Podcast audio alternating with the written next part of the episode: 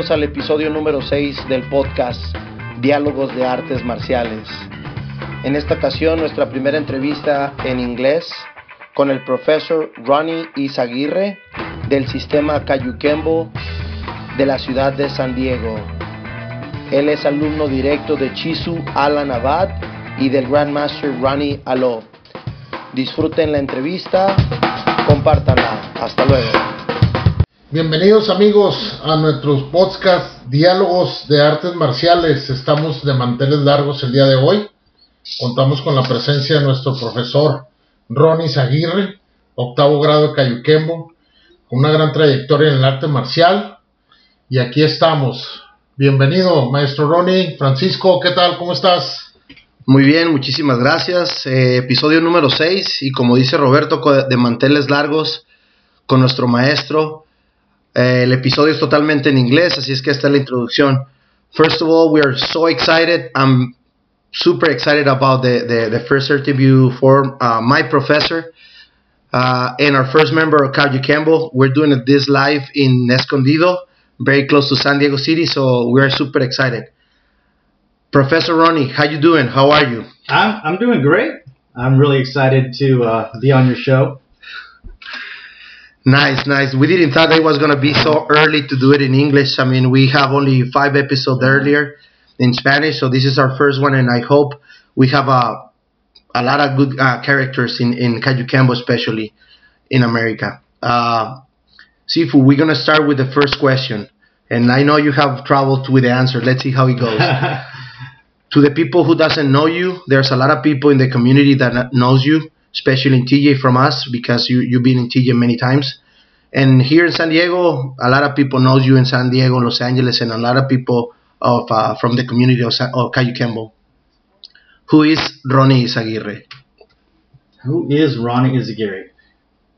Well, uh, I am. Uh, well, let's start. I'm I'm a, I'm native uh, to San Diego. I was uh, born and raised in San Diego actually uh, grew up in a community uh, called Mira Mesa, and I am the father of uh, two sons. I'm a husband, still married after 28 years. Um, martial artist, obviously, because I'm on the show. Um, also, um, see, I, I, work at Home Depot. I've been there for 19 years. Um, you mentioned that you're a martial artist. What style and rank do you have? Um, I I teach Kajukenbo. Um, I also teach Wushu. Uh, my rank in Kajukenbo is an eighth degree professor, and um, yeah, that's that's what I do in the martial arts. Okay, so how did you start in martial arts? Well, there, there's uh, there's two stories. um, how I started in the martial arts and how I started in Kaju Kembo. So basically, uh, the martial arts. Uh, when I was a little kid, uh, I was the smallest in my class, so I, I, would get picked on. I'd get bullied. And my mom actually uh, taught me some karate moves so I could defend myself. So I learned uh, some blocks and some punches, and I went to school knowing that I was going to get bullied. And I used my moves. I tried it out because all the kids would would get into fights all the time and, and be picking on each other. So I I decided I was going to use my moves and uh, actually tried them out on my best friend at the time, and I felt really bad. But you know, the you got it as a dummy. Yeah, yeah. And um, yeah, that's that's how I started. Just you know, getting picked on, and I wanted to defend myself. So mom showed me some moves, and that was my first exposure um, into the martial arts. Into the martial arts, yeah as far as Kajukenbo, um, I was 10 years old, and it was uh, it was Bruce Lee Week on a Black Belt Theater, which it's a, a TV show. They would show different um, martial arts movies. So for a week, they would show Bruce Lee movies, just miscellaneous Bruce Lee movies. And you know, me being a little kid, I was jumping all over the furniture, wah, you know, just you know, imitating Bruce Lee. And my sister comes home one day and says, "Hey, do you want to learn uh, some real martial arts?" Dad said we can, you know, we can go learn, and it was a big deal because I didn't do any sports, um, didn't really didn't do any activities. My my dad really, I, I don't say he wasn't supportive, but he was just really busy all the time Mm-hmm. working or going to school. So when he s- told my sister, "Yeah, you guys can go do it," it, it was like, "Okay, we can do it." You know, I got to jump on it. So uh, we started at the uh, Miramar base. It was a Naval Air Station, Miramar at the time, and it was at the uh, there was a base pool. They had some uh, wrestling rooms, hmm and um, um, Sifu Alan Abad was the Okay. teacher at the time. Wow. And, yeah, the first time I saw him uh, teaching in there, uh, it was pretty exciting stuff. but it was, it was my sister's, uh, her best friend, Michelle Navalta, and their family. It was uh, Tony Navalta, Kathy Navalta, Michael, and uh, Michelle. So it was like their whole family was already in Kajukenbo. They were really good. yes. So- yes, I know. I know them. you know well. them? Yeah. so, you know, my sister wanted to do it, and of course, Bruce Lee week, I was already ready to go, you know, jump in, and that that's kind of how I got started in, in. Just from that day, just fell in love with it, and real exciting. Okay, and why martial arts instead of football or baseball or You mentioned it that you didn't Yeah. do any physical activities Yeah. or anything like Well- that. Why? Um, You were breaking dancing at, at that age or not? not yet. Not yet. Not yet. We can talk about that later. Yeah, yeah. but um, I didn't do the sports uh, because, well, it's just I don't want to say my dad didn't let me do the sports, but we were just my brothers did sports, but I wasn't encouraged to really do it. I don't know. I mm-hmm. just didn't have any interest in it. You know, I, th- I thought about soccer, but didn't play soccer. And when when my sister said, "Dad said we can do martial arts," and it was just you know exciting. You know, okay, let's do it. Real martial arts. And then once I got in there and saw, you know, what Kajukenbo, I didn't know what I was looking at, but I thought it was the best thing in the world. You know, later on to find out that yes, it is the best thing in the world. I was gonna say that, but you get my words. yeah.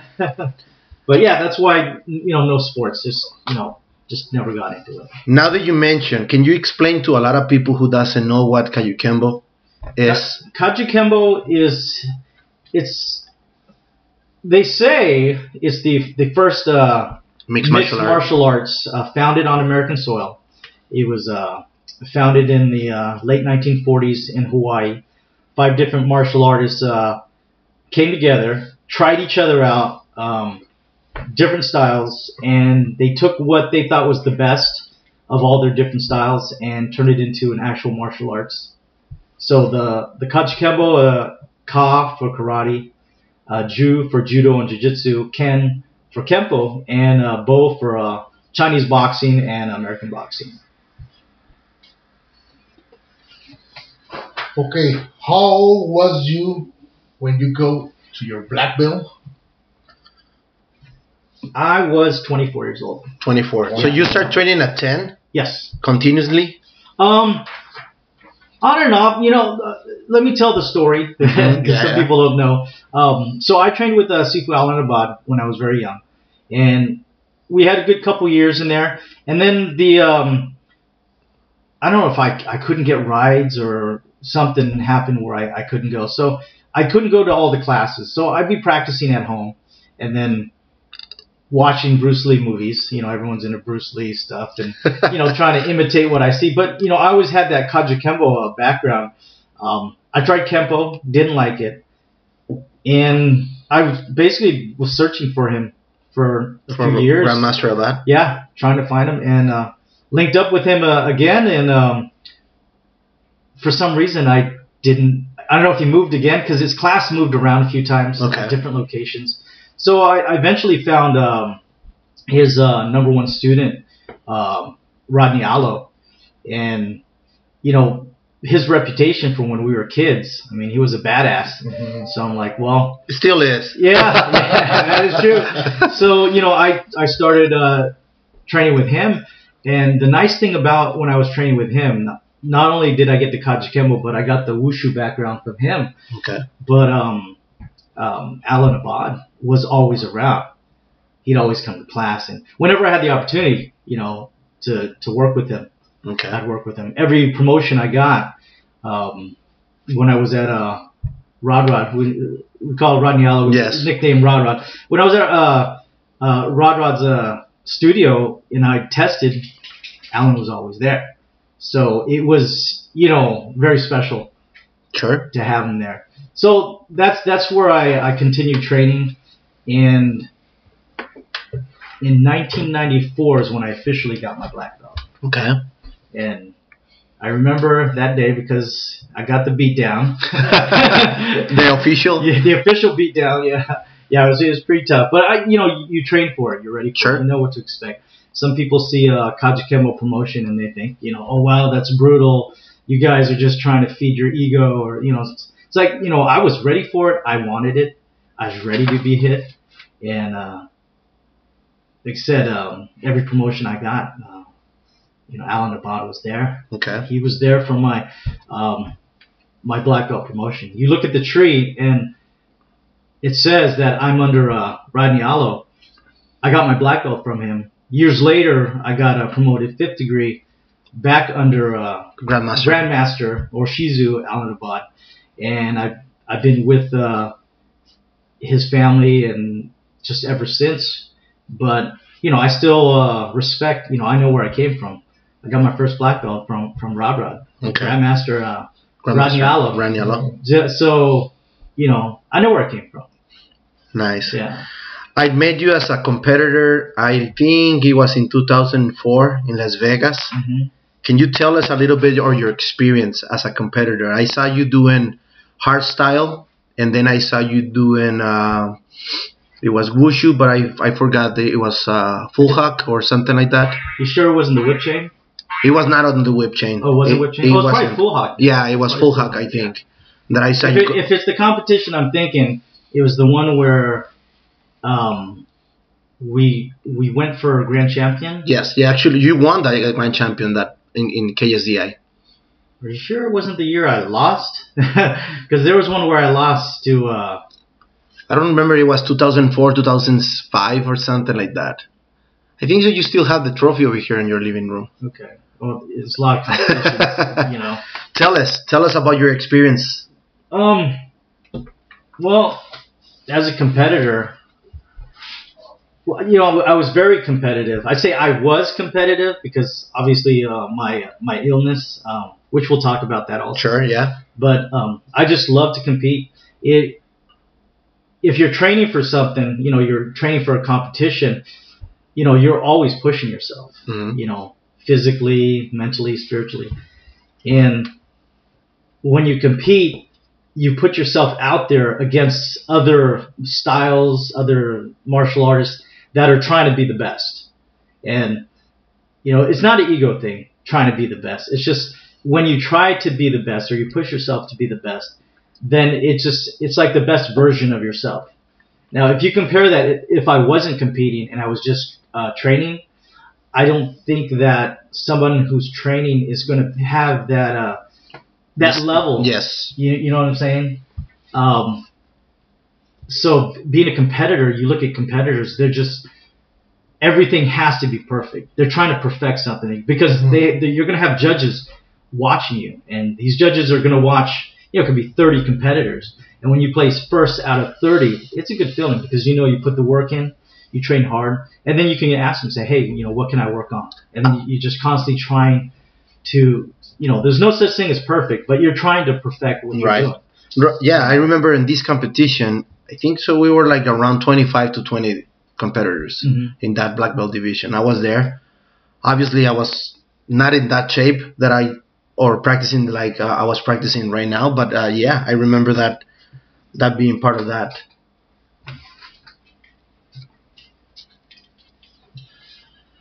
Sifu, tell us about your toughest competi- competition.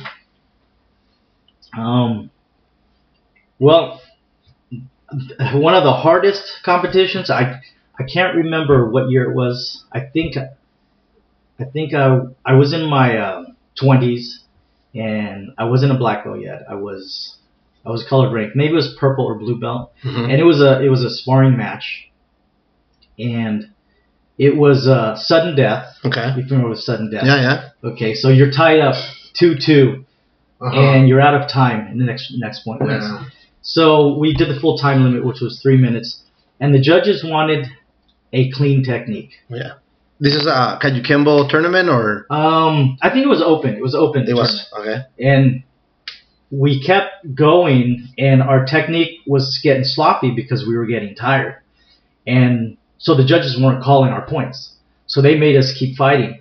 And i know it was more than five minutes and we just kept going and going. And the judges finally stopped us and said we're not going to call any points unless it's clean. Okay. well it's hard to be i don't want to say it's hard to be clean but it was hard uh, trying to have that perfect that clean technique when you're you know sucking wind and both of us were just You just you tired. know just really tired and, and just kept going and finally i can't remember who won to be honest but you know after it was over we were just glad it was over but you know judges they, they want to see you got to give the judges what they want That's on sparring on On on kata yeah. on kata division. Which one or uh, what tournament do you think is the toughest that you've been? that i've been um i think the compete Compete? yeah the compete was probably Yeah, it's a great It's- tournament. It's a really good It's- tournament. it's- It's, a really good competition. A lot of uh, good competitors. Yes. And it, it was really tough. Yeah, that that's good. Good one for you to pick that out. yeah, yeah, yeah. Good one. Yeah. Tell us. You mentioned something about your physical condition right now. Can you explain us what's going on? What's your status? A lot of people saw you on your on your uh, on your Facebook. Uh, we we have uh, been done uh, many different things to help you out and everything. Can you explain us your situation right now or your status on your illness? Yeah. So, so what I have is um, it's called CIDP, and it's an autoimmune condition. Um, it stands for chronic inflammatory demyelinating polyneuropathy, and basically my body is attacking itself. My to be specific, my body is attacking the insulation, the myelin or insulation of my nerves. So it's poking holes through it uh, to the point where the nerves don't function correctly, or in my case, they just stop working altogether. So for a time, I was in a wheelchair. I, I couldn't walk. Um, I couldn't use my hands. My um, the left side of my face was getting partially paralyzed. Yeah. Um, it was pretty scary, you Mhm. know. Oh no, yeah. And I had to be uh, assisted 100%. My family uh, was taking good care of me. Um, friends, I mean, everyone that pitched in. There's so many people that I could say thank you to. Sure. And I always thank them. You know, whether I say it publicly or not, I always thank everybody. You know, but yeah, it was it was pretty scary, and um, that's that's what it is. And there is no cure. I have to say that they told me there is no cure There's for it. That you know I could have a relapse, but right now we're uh, we're in the process of putting it into remission. Um, they found the right medications that work. I'm doing physical therapy.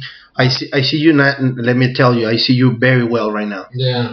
I mean, actually, your face and everything, the, the the way I saw you moving right now, you still got the cane, but it's super advanced. Yeah. I mean, it's awesome. It's it's very. It's, I'm very happy to see you like this. Honestly. Progress every day. Yeah. yeah, always Yeah. improving. Yeah, always improving. Okay. Tell us a little bit about how did you start your school? When did you decide to open your first school? How did you uh, come out with that story? You were a very good competitor. how how is that? How is that experience? Um, my my the first time I started teaching, or the first. Your first school because Ooh. I think everybody is a teacher once we start practicing. Yeah. Sometimes it, your teacher tell us, "Hey, this is the new guy. You need to start telling uh, starting position. Uh, uh, Palama Set number one." Nobody knows, but you become a teacher right there. hmm Yeah, pretty much. Well, the first time I started teaching, Mhm. it had my own flyer. I was a brown belt when I started teaching. Nice. So the first uh, official school that I had was uh, at a dance studio in Scripps Ranch. Okay. It was uh, a friend of mine. His girlfriend was a dance instructor, had her own studio. So decided, okay, let me uh, try teaching there. Let me ask you this. I'm sorry to interrupt. Uh, you got a, your blessing. Do you request that you can be a teacher when you're a black uh, brown belt, or how how that works in, in, in Um, your story? Um, no, I didn't ask. I was kind of told. You know, nice. you know, why don't why don't you go? Because I had a friend who wanted to learn. hmm So before I before I opened the school, I a friend of mine wanted to learn uh, Simon Taylor. He wanted to learn how to fight. That was his thing. Hey, I want to learn how to fight. So, you know, I was talking with with uh, Rod Rod at the time, and he basically, you know, said, hey, why don't you start teaching him? Sure. You know, I can teach him as a brown belt. You know, I was that- kind of surprised. Exactly. That was my Yeah. question because of that. And so I started teaching him. We, we started at the park, and he asked the right questions, and that that helped me become a better teacher. And he would always ask me, "Well, how can I use that in a fight?" You know, I'm trying to teach him a form. Well, how can I use that in a fight? And I'd have to tell him, you know, just shut up, and just do it. Just watch. just watch. It'll all come together. You know, so that's kind of how I started teaching. But the school was a, a dance studio Mhm. the, the first one, and I had zero students. then you know I passed out flyers, and and I think the only person who trained in that school was my wife. Okay. And in fact, I think that was the only time she ever trained. I was gonna say that I didn't know she trains a Yeah, little bit. Yeah, we, we we were training there, and we did like pad work and things like that. Nice. She kicked pretty hard, but I think that was the only time she trained. But that was the the first, the very first time I you know started teaching. Now the uh, at a school, hmm with no students. An actual school that, Mhm. that had students, um, I think it was around 2002, Okay. and I partnered with a Taekwondo instructor. Okay. His name is Duke Lee. He he had a school here in Escondido, and he came up to me. He saw me at Home Depot, and he was shopping there, and he says, "Hey, I know you." I'm like, "You do?" He goes, "Yeah." You beat me at, at the last tournament. It was a tournament we competed at, and I beat him. And I was like, "Oh wow!" And then it turned out, well, he had a school down the street from my house Okay. here, up here in Escondido. So he was asking me, you know, maybe I might be interested in taking over the school, or maybe I want to check it out, or maybe we can be partners. So I just, you know, checked it out, and uh, we decided to go ahead and uh, do a partnership. Okay. And he had his Taekwondo students, so I brought in my Kajukenbo stu- uh, students, and we offered Taekwondo and Kajukenbo. And my students would go to his class and work with them sometimes. Sometimes his students would come to our class. Uh, we did demos together, kind of a split uh, Kaju Taekwondo. Nice. Then- nice combination. Yeah, oh, yeah, yeah. It was it was uh, it was good. It lasted I think about three years, Nice. and then uh, I took some time off, about a year, and then I reopened uh, my own studio here in town. Real small, really small s- studio, and that one was open for three years. Okay. And then after that, I, I decided, you know what, the um, rec center is better Yes. because the overhead. Oh no. Because I was I was teaching to pay rent. You know, Yeah. that's that's the hard part about teaching at a at a studio is you know You have to pay you have the to pay rent. rent. Yes. At the rec center is a little bit different. So I brought my program to the rec center and Okay, Sifu. Tell us, or can you tell us, us, the biggest challenge in your life? Biggest challenge of my life. Um, I think I'm going through it right now. Yeah. you know, with this CIDP, um, going from you know working and teaching and being um, just you know how I am. I'm just I, I do everything. You know, Yes. I, I I'm hands on.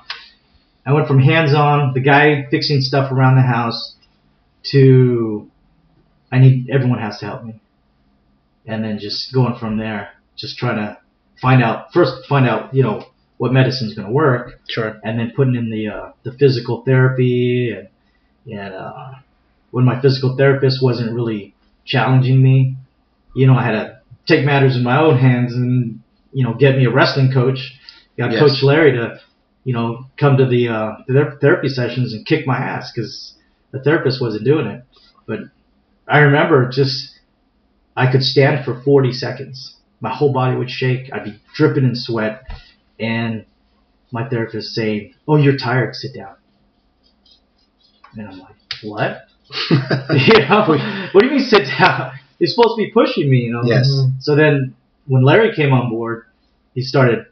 I figured each week I have to improve. That's why I always, I always say always improve Always improve. Yeah. because I have to improve. If I'm not improving, if I'm not progressing, then I'm not getting better. So each week I gave myself a goal, or you know, coach would give me a goal, but my goal was to beat last week's time. Right. You know, I'm sure Larry had a goal for me besides picking on me and pissing me off, which um, that's why I picked him because he can get away with pissing me off. And believe me, he would piss me off. Yeah, we saw that on the seminar Yeah. the other day at the park. Yeah. So, but um, yeah, just learning it just changed my whole perception. And learning to be the first thing I had to learn was patience. Yes. I mean, you learn patience in martial arts, but to learn patience in life with everything out of your control. So that's the first thing, and then just to really appreciate, you know, to accept the help, and then appreciate everything in life. You know, I, I look at things differently. You know, Have you relayed everything into Kajukenbo? I mean, your physical condition right now helps a lot knowing you Kajukenbo. I'd I'd have to say yes because, as you know, um, being in Kajukenbo and especially you know getting your black belt, you know you get your ass kicked. You know, Many times. yeah, yeah, many times. let me let me say that again. but it's you know you get knocked down, somebody kicks your ass, you pick yourself up, and you train harder, and you come back for more. You know, and, and while at the same time being very humble and and, Sure. respectful and being thankful for it. It's like you know I'm glad you kicked my ass last week because this week I'm stronger. hmm So that's how I take it with my condition. You know, I'm sick. I got my ass kicked, but guess what? I'm coming back stronger. And I'm not 100%, but I'm going to be 100%. In fact, I think I'm going to be better than I was when I get there. I've just got to be patient and take it day by day. sure. And like I said, I'm always improving. That's how I take it. But yeah, this is the biggest challenge. You know, Yeah, we're gonna change a little bit the subject. Uh, Okay. Tell us about your Hana. I don't know. if You notice. I notice a lot. you have uh, Sifu Angelo uh-huh. in Japan. You have us in Mexico. hmm Your your Hana is getting way bigger than you expect, or that's the question. Do you ever expect that your Hana was gonna come this big? Um, no. to be honest, I mean that seminar that we had It was it was very good Um, experience. I was ex- I was expecting maybe ten to fifteen people. That being real, that's that's what I expected. And when we had over forty people show up, I was just kind of shocked.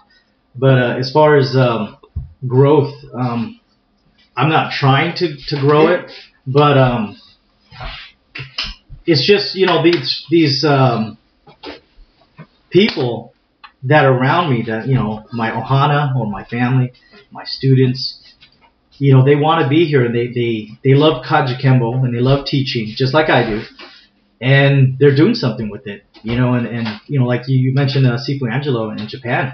I mean, he's doing big things over there. And he's, um, you know, he's doing all kinds of different martial arts. He's trying Yeah. out different things. He actually two weeks ago he was in China or something like that. no? Yeah. he went yeah, to He China. went to China. And, and he was, uh, I think it's the second time Yes, he was out there. and he's actually, by the way, one of the influencers in, in us to do a podcast or to do an interviews. I mean, he helped us out. He has uh, me in one of the interviews on Kajukenbo. He already has you on, on another interview, and this is this is part of grow. I think Kajukenbo is a lot of a lot of a lot of different things that a, a lot of people doesn't know. So I'm very happy you explain us what's going on with your where are Ohana. Yeah. Um, so yeah, I mean, uh, we actually have a how was that uh, a month ago that we have the seminar. hmm What? Um, tell us your experience.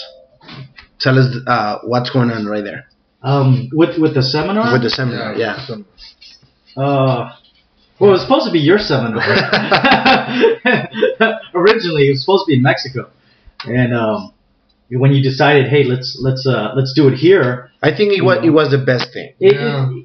it, and you know, it was our it was our first time doing Mhm. it here, and we chose to do it at the park, and it rained, so it kind of it kind of messed things up because the way I had envisioned the uh, event, because you saw how big the park was, Right.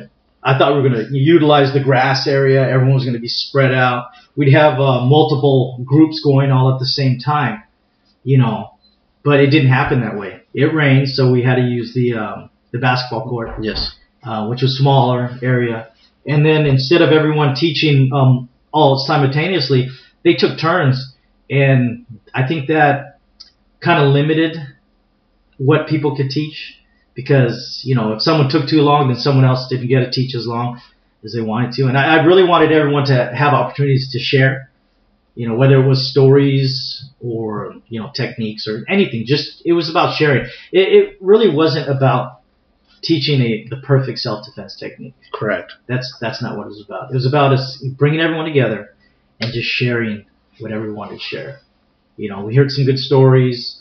Um, we heard some politics. we heard, uh, uh, you know, techniques. I mean, just different things that even some of the uh, the things that were taught I, I hadn't seen before, which was really cool. We're gonna have like uh, quick questions. hmm So this is the first one. Wait, if they're quick questions, do I need to answer them quickly or? No, you can you can answer whatever you Yeah, want. Whatever you want. yeah. Okay, your motivation. Motivation. Yeah. Um, can you specify, like, as far as motivation, like, in martial arts or life? And It can be both. Yeah, it can be both in your life. um, motivation. Why do you do Kajukenbo? Well, you know, through the years, it, it it's changed. When my uh, when my boys were very young, and I was teaching them, that was my motivation. You know, family, and then I think because they started very young and then they got older, they lost interest. So I had to find other reasons. You know, because it's not the same when when you teach your own family. You know, that's that's pretty exciting. You Right. know, because you have children Yes. and you want to see them grow in the Kajukenbo. You know, I have other students, and they're they're not my children, but I treat them like my children. And I just my motivation as far as uh, teaching Kajukenbo is it's kind of the same as it was when I in the beginning when I was just a kid and I just heard about Kajukenbo. No one really knows Kajukenbo. I mean, it's bigger than it was, but it's not a household name. And I just want to just you know kind of help bring the name out. You know, this is what it is. You know, as, as Sifu Angelo said, you know, he went all over you know, different places all over the world, and he goes to these MMA gyms, and they see him do Kajukenbo. Oh wow, that's MMA, and he's like, no, it's Kajukenbo. He's like, Kajukenbo, Kajukenbo is MMA, you know, and people doing MMA don't realize that they're doing Kajukenbo. Correct. They're just not doing the, you know, the formalities. I mean, Right. the, the concept, the philosophy is the same. You know, mixed martial arts. You just find what works for you, and you just make it happen. But as far as my motivation, it's it's always been to, you know, bring Kajukenbo to the surface. So if I walk down the street and I say, "Hey, yeah, I do Kajukenbo," they're like, "Oh, wow, that's great," because they know what it is. Like if you say Taekwondo, then everyone knows what Taekwondo is. Yeah. You say Kajukenbo, not What? everyone. Say say that again. It's like they don't even know the name. Yeah, they're like, what? Kajagugu? I'm like, oh, no, no, Kaju Campbell. You know? Correct. So that that's, I'd say that's one of the motivations there. It's just, you know, just do my part. And family. Family's always a big motivation. Nice. Yeah. Nice. Mention us three of your idols or role models that you have in life or in Campbell, whatever it is. Um, three role models. How about two? um, You can have four or five, whatever. Okay. Okay. Well, I mean, just in martial arts alone, role model. Um, Chizu Alanabad was a big role model. Always has been since I was a kid. So I'd say definitely uh, he was a big role model. Um, in the martial arts. Trying to think uh, other. I mean, there's so many. I mean, I could you know give you a whole list of martial artists that those were my role models, you know. Um, but I'd have to put him at the top of the list. Um, as far as uh, other things, um, I mean, yeah, I, you know, my my mind is blank right now. I should have prepared for this. I didn't want to prepare for it. I just want to do it on the fly to make it fresh. Yeah, no, and, and it's a good stuff because Yeah. we make you think that's that's great. Yeah, yeah. But um, yeah, I'm just gonna leave it at that because you know I, I can't think about right now. How do you see yourself or your Ohana or your school in the next five years? How do you see it? Um, as far as the Ohana, the the way uh, things are going, what you know, what you guys are doing, uh, Sifu Angelo, um, some of my, you know, Sifu Simon, Sifu Andrew. I mean, all, all the black belts are, are actively doing something in the uh, community. It's just, it's going to grow. I think it's just bigger. And, you know, I'm still teaching. I still teach here in my backyard on Tuesdays. And I'm starting to actually participate more because I can do more. Sure. And I saw my class shrink because I couldn't teach it. You know, some people just, you know, Leave. they leave. You know, it's okay. But I think when I'm more active, it'll it'll start growing again.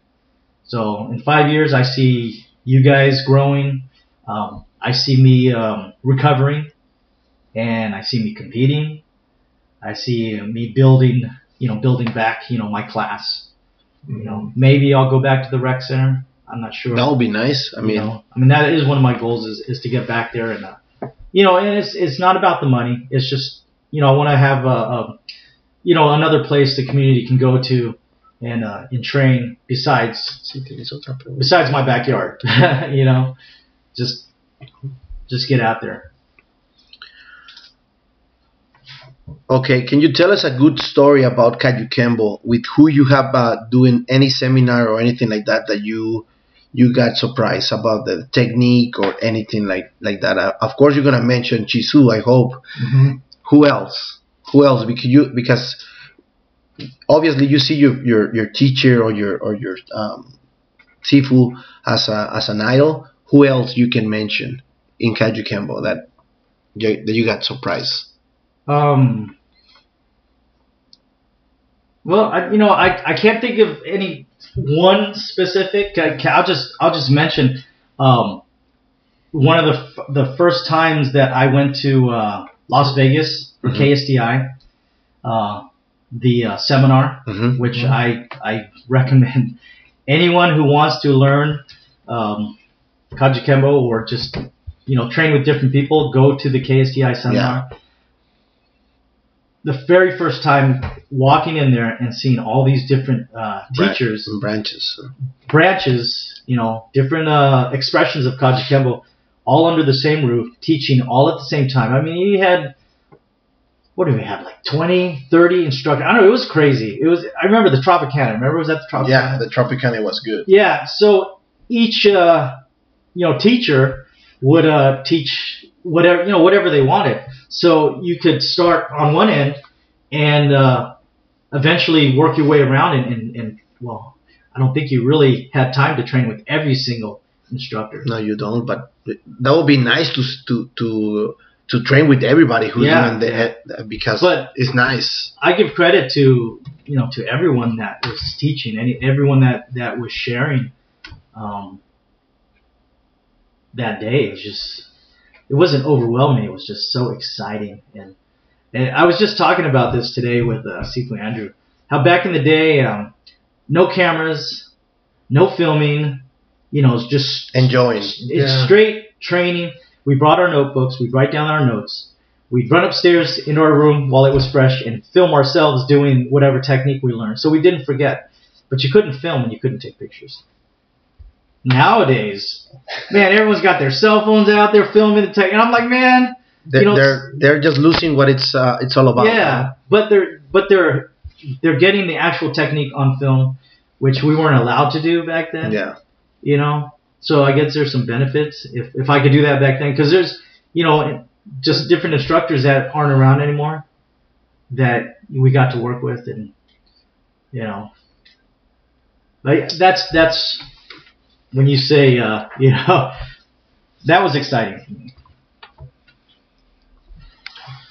Sifu, can you give us a message from Ronnie Sagiri to the martial arts community?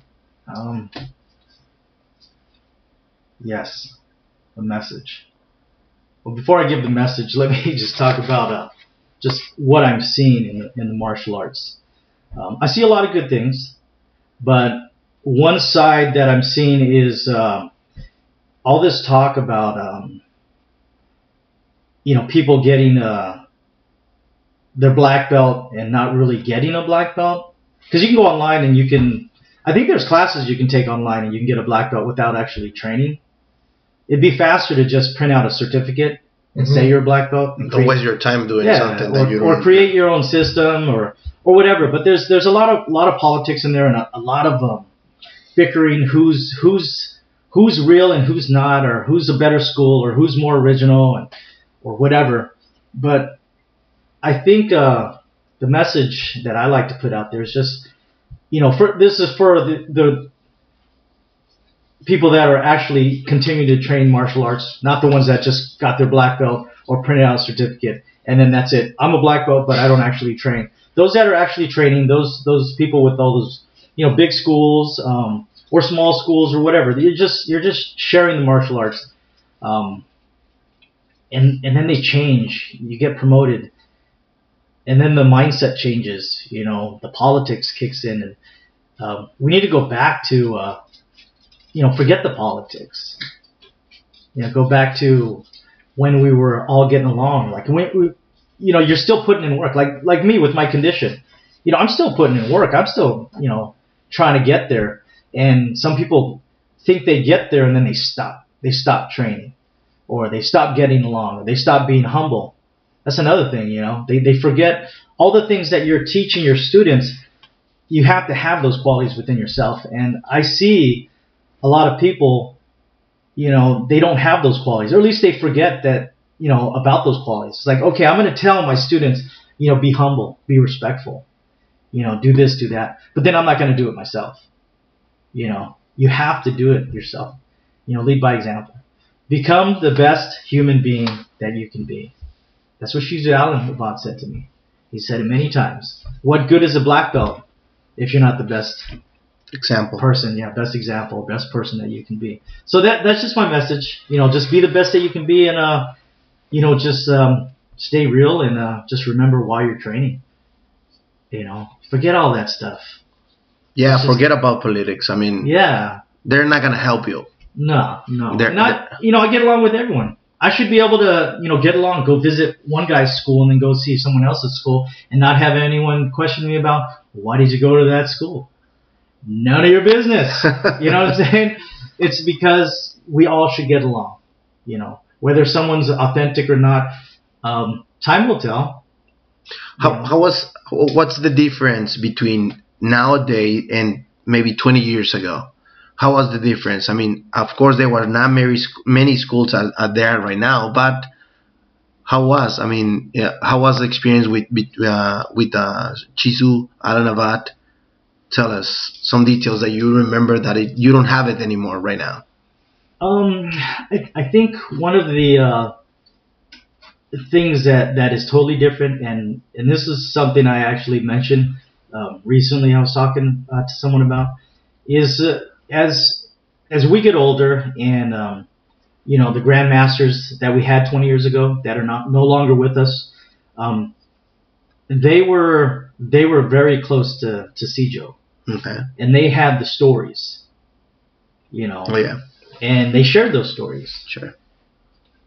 and now they're not with us they're gone and in the future you know like just like now we don't hear the, as many stories as we used to in the future we're, we might not hear those stories i mean in you know next two two three four or five generations you know We're gonna lose everything. we're gonna Yeah. you know so you know a lot of things you know we get on film or someone writes a book which is which is good you know preserve that history but having you know firsthand like you, if you've ever met uh, Shizu Almabad and you heard the way he talked you know and, and when he tells us the you know stories he he he teaches and he tells you the stories you know like at the same time you're you're, you're just just to be there. Even if you're not training you're in the audience and you're listening. And you're just, wow you're just in awe you know. And I can't do that. You know I can teach and I can tell stories but my stories aren't the, the same. They're very recent. yeah, they're, they're recent. They're not, you know, like, yeah, you know, but I'm very fortunate that I got to meet Sijo. Right. But how many of my students got to meet Sijo? Right. You know what I'm saying? It's just. So Yeah. that that's 20 years ago. That I say that's, you know, that and uh, different mentality. Uh, we train. I don't say they they don't train hard, but with all the uh, the lawsuits, liability, you know, That was that was exactly my next question. Yeah, I How was training 20 years ago uh, here, especially in America? How it, how it was mhm. compared to right now? I mean, like you say, liability, lawsuits, everything. How was training with Chisu? Especially, uh, he was very known for for techniques and for self defense technique. Mhm. How how was? I mean, his uh, class it was it was big. It was how many? Oh yeah, he's he's always had a big class, and um, the um, the classes were they they were harder, obviously. you know, um, a lot more stricter. I think. You know, a lot of discipline there. a lot of discipline because you know nowadays, um, you know, parents they want to come up to you and tell you how to teach your class, how you you know how you In Mexico, in Mexico, they call it sensei parents. Yeah, Yeah. the same thing. yeah, they, you know, but 20 years ago, you didn't get that. You know, the teacher would tell the, the kids what to do, and if kids didn't want to go to class, guess what? The parents would tell them, "You're going to class." Today, they don't want to go to class. They don't show up to class. You know, they're not as consistent as kids, and I, you can't blame the kids. Well, maybe you can, but you know, it's the parents too, because uh, you know, there's a saying that kids don't quit karate. The parents Parents do. parents do. Yeah. So 20 years ago is it was just different. And And it was three times a week. yeah, yeah, more training, three times, five times. Two know. hours, one hour. Uh, classes used to be two hours long. Yeah, you get like maybe two or th- I think about three times a week, two hours each class.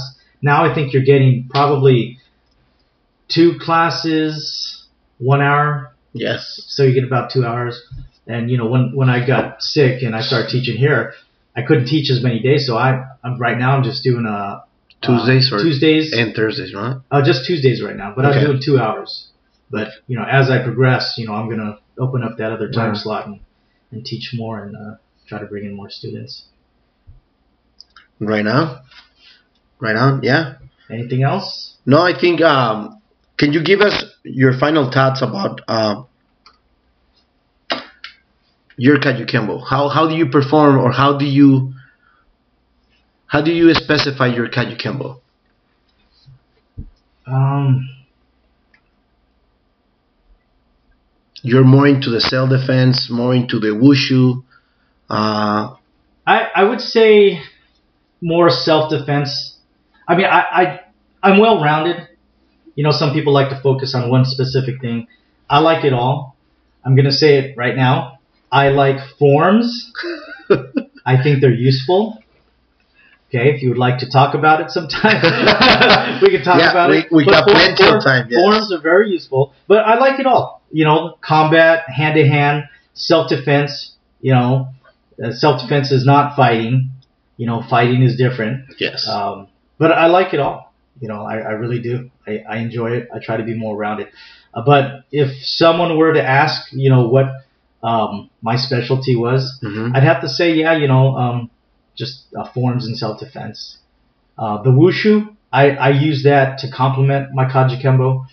I'm not trying to be some wushu superstar or whatever, but the better you are uh, with wushu and your ability, it's it's gonna help you uh, with your Kajukenbo. And if you've seen Shizu Alabad, they call liquid fire, Yes. his hands.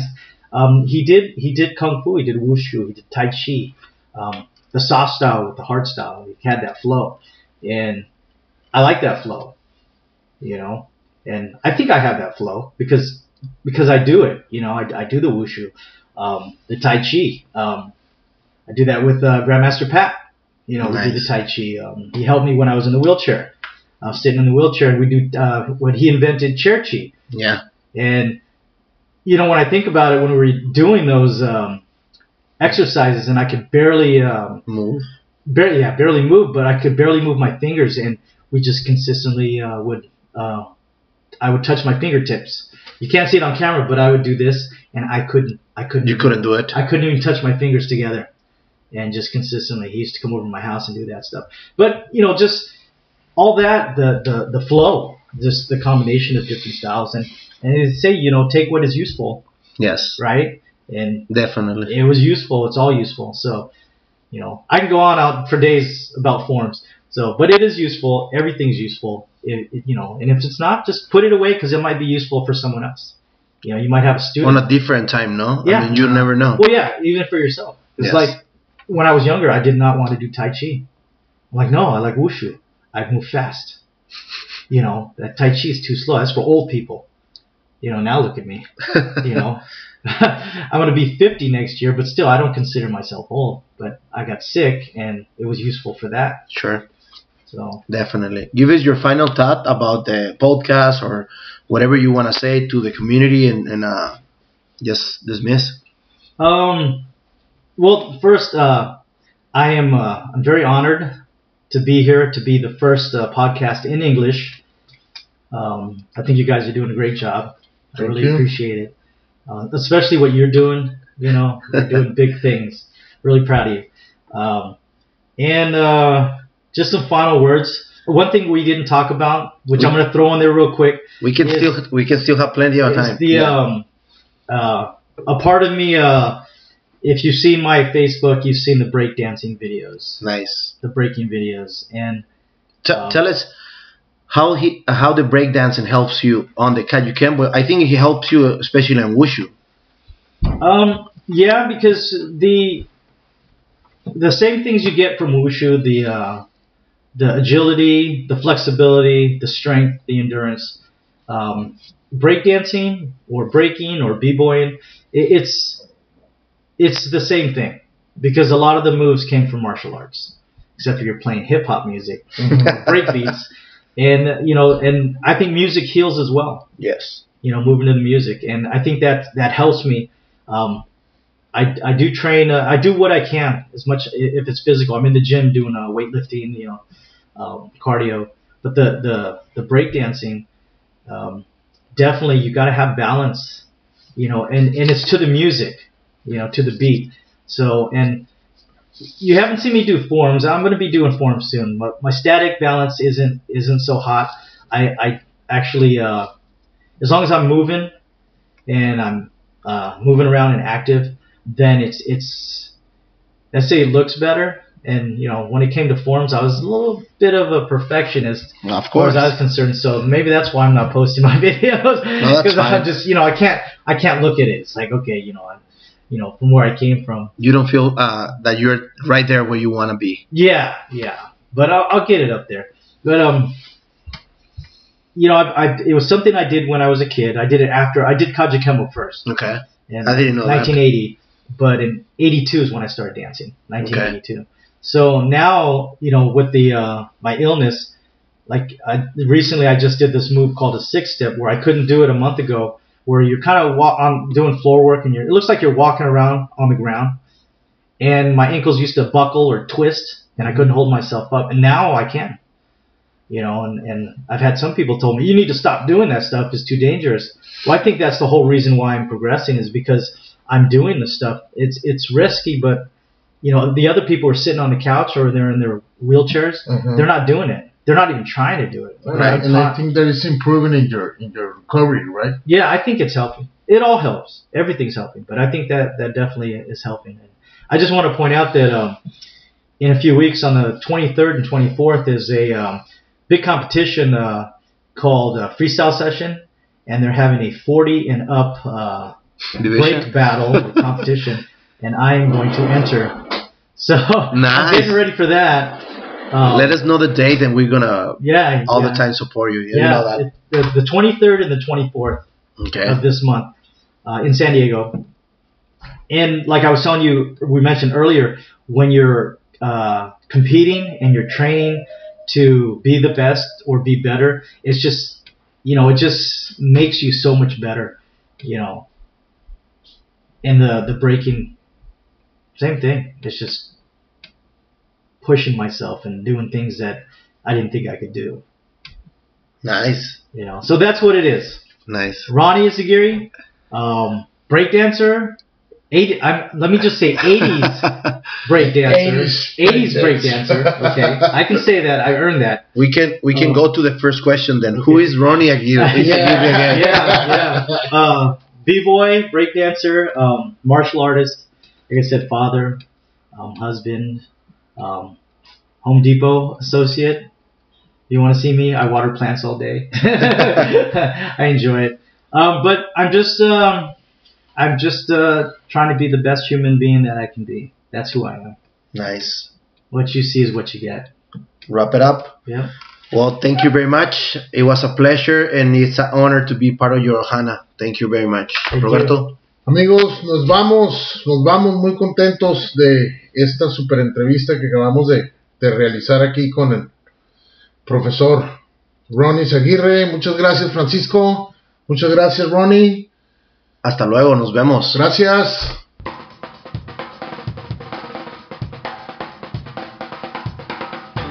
Esto fue nuestro episodio número 6 de Diálogos de Artes Marciales. Compártanlo, disfrútenlo. Síganos en nuestras redes sociales, Facebook, Diálogos de Artes Marciales, Instagram, Diálogos Marciales. Compártanlo. Hasta luego.